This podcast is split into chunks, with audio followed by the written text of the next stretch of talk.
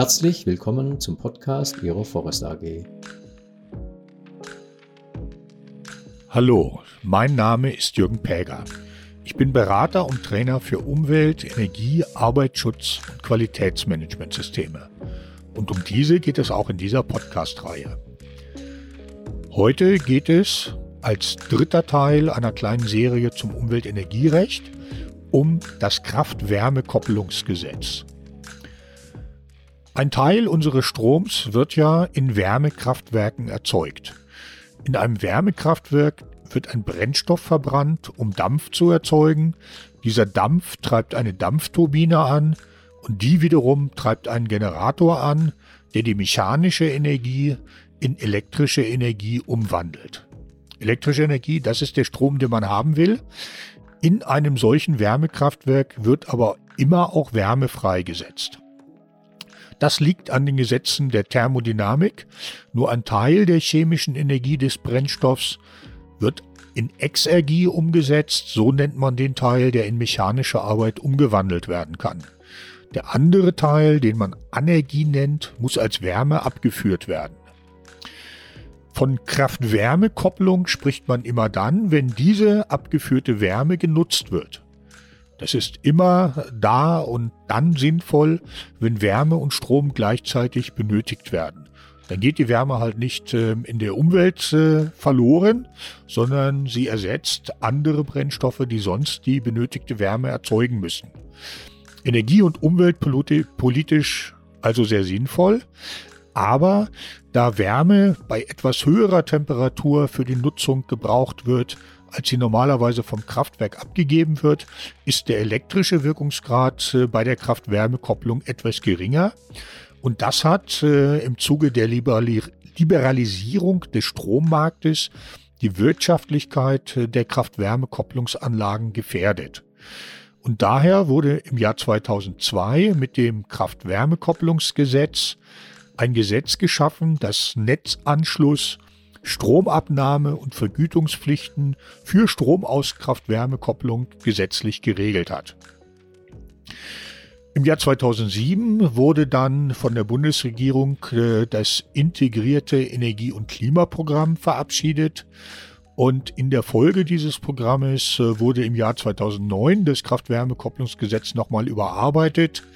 Jetzt wurde geregelt, dass analog zu Strom aus erneuerbaren Energien auch Strom aus Kraft-Wärme-Kopplung vorrangig abgenommen werden musste. Das hat immer noch nicht zum gewünschten Ausbau der Kraft-Wärme-Kopplung geführt.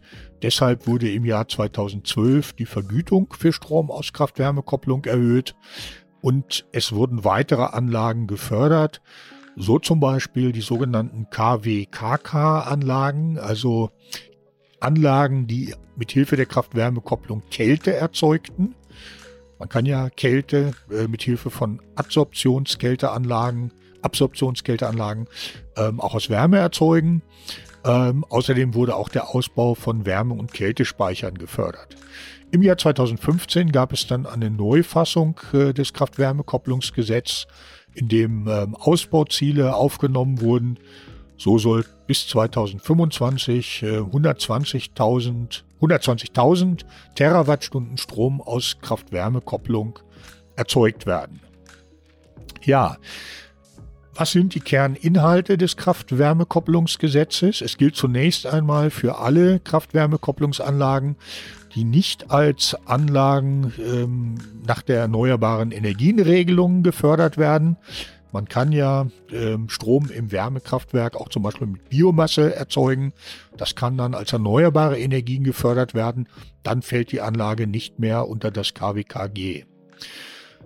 Das KWKG regelt, äh, dass äh, Strom aus Kraft-Wärme-Kopplungsanlagen vorrangig, also die Anlagen vorrangig ans Netz angeschlossen werden müssen und dass der Strom vorrangig ähm, abgenommen werden müssen.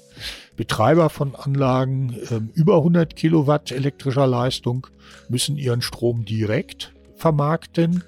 Sie bekommen aber, und äh, wie auch andere äh, Anlagenbetreiber, sie bekommen Zuschläge. Das ist die eigentliche Förderung. Für diese Zuschläge gibt es ein paar Voraussetzungen, die im Kraft-Wärme-Kopplungsgesetz geregelt sind. Unter anderem muss die Anlage hocheffizient sein. Was hocheffizient ist, ist wiederum in einer EG-Richtlinie, der Richtlinie 2012-27 äh, der EG geregelt. Sie muss fernsteuerbar sein und äh, beim Bundesamt für Wirtschaft und Ausfuhrkontrolle BAFA zugelassen sein. Die Höhe des Zuschlags hängt von der Größe der Anlage ab, davon, ob äh, der Strom in das öffentliche Stromnetz eingespeist wird oder nicht. Ähm, auch ist die Anzahl der zuschlagfähigen Vollbetriebsstunden begrenzt. Bei Anlagen äh, über 500 Kilowatt elektrischer Leistung äh, wird die Höhe der Zuschläge per Ausschreibung ermittelt. Äh, für andere Anlagen ist sie im Gesetz geregelt. Dazu gibt es gegebenenfalls noch Boni, zum Beispiel für sogenannte innovative Kraft-Wärme-Kopplungssysteme.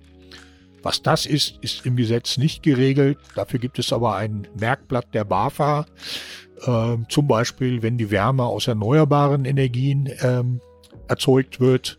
Damit soll die Kraft-Wärme-Kopplung fit für eine Zukunft äh, aus erneuerbaren Energien gemacht werden. Ja, die ähm, Ausgaben, die äh, zum Beispiel mit den Zuschlägen und den Boni zusammenhängen, werden über eine Umlage auf den Strompreis umgelegt. Das ist die sogenannte KWKG-Umlage. Und äh, der äh, Stromverbraucher, äh, der sieht sie dann in seiner Stromrechnung. Es gibt Ausnahmen bei bestimmten Stromarten, äh, da wird äh, der Strom nicht auf, ähm, umgelegt auf die Stromrechnung, aber in der Regel ja. Und äh, stromintensive Unternehmen können sich im Rahmen der besonderen Ausgleichsregelung, die seit Anfang 2023 in einem eigenen Energiefinanzierungsgesetz geregelt ist, zu dem wir einen eigenen Podcast gemacht haben, die Höhe der Umlage reduzieren lassen.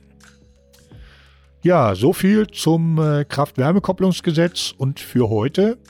Ich hoffe, dieser Podcast hat Ihnen gefallen und wir hören uns bald mal wieder.